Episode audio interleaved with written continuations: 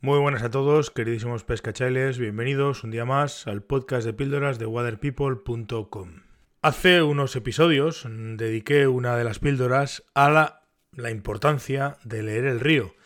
Importancia para mí muy, muy, muy alta, puesto que, bueno, el, el saber desenvolverse en una situación, en este caso, que te pilla de nuevas, en un sitio que no es que conozcas, o que no conozcas del todo bien, pues, pues intuir, conocer, tratar de, localizar las posturas, los peligros y demás, pues es importante. Es decir, leer el río es importante siempre y cuando pues no tengas la otra opción, que evidentemente es bastante más interesante, como alguien me dijo en uno de los comentarios de aquel episodio, que sí, que leer el río estaba bien, pero que realmente eh, conocer el río es la mejor garantía.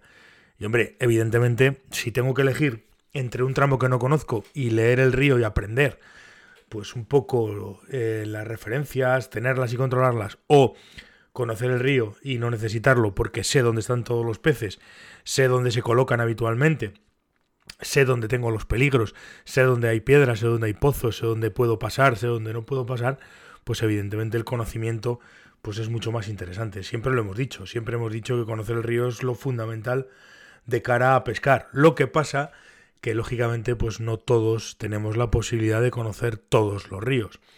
Eh, conocemos más o menos, conocemos bien o bastante bien los ríos que más habitualmente pescamos y los tramos que más habitualmente pescamos. Pero claro, hay otros tramos que nos es muy difícil conocerlos pues porque los podemos pescar una o dos o tres veces al año. Incluso hay ríos que aun intentando conocerlos eh, o dos, o sea, conocerlos de pescar, pues de, una, de un año a otro, pues por una riada, por un tal, por un cual, pues evidentemente cambian y modifican el cauce. No obstante, lógicamente, pues cuanto más conozcamos un río, mejor.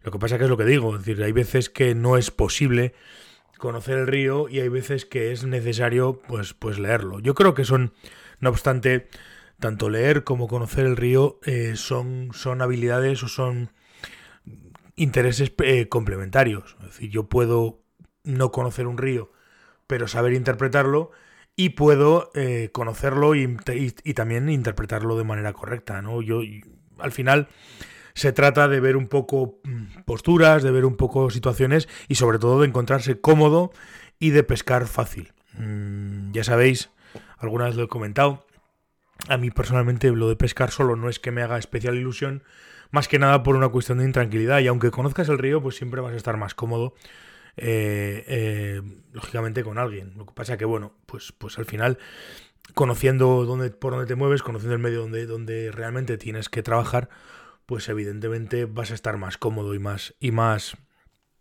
relajado.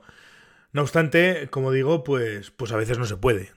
Hay ríos que no, que no, que no tienes la posibilidad, bien porque, porque están muy lejos, bien porque están en otros países, bien porque, bueno, pues un momento determinado vas una vez o vas un par de veces con alguien que sí que lo conoce y, y lo pescas y por las circunstancias que sean, pues no vuelves a ir o no, o no yo qué sé, cualquier, cualquier situación.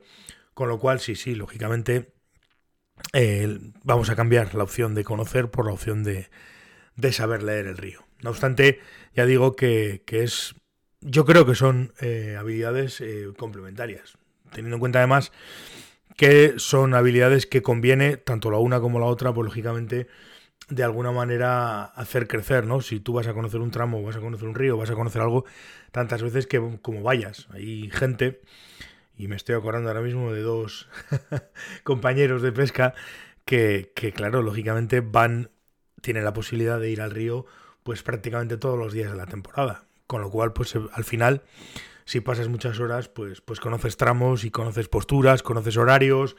Claro, la información siempre hemos dicho que es poder, con lo cual, en todos los aspectos de la vida, además, con lo cual, si tienes información eh, prácticamente al día de, de, de, dónde se mueven los peces, de si hay, de si no hay, de si se ceban, de si no se ceban, de si hay eclosiones, de si no hay eclosiones, de cómo está configurado el tramo, etcétera, etcétera, etcétera, pues evidentemente tienes muchas más posibilidades de pescar. Eso es, in, eso es impepinable impepinable. Con lo cual, pues sí, conocer el río, como estoy diciendo estos días, es, es bastante, por no decir muy importante, y es prácticamente una garantía en sí mismo de éxito. De todas formas, pues bueno, si no se puede conocer, siempre podemos tener una buena y una desarrollada lectura de río, que no es lo mismo, pero por lo menos es parecido.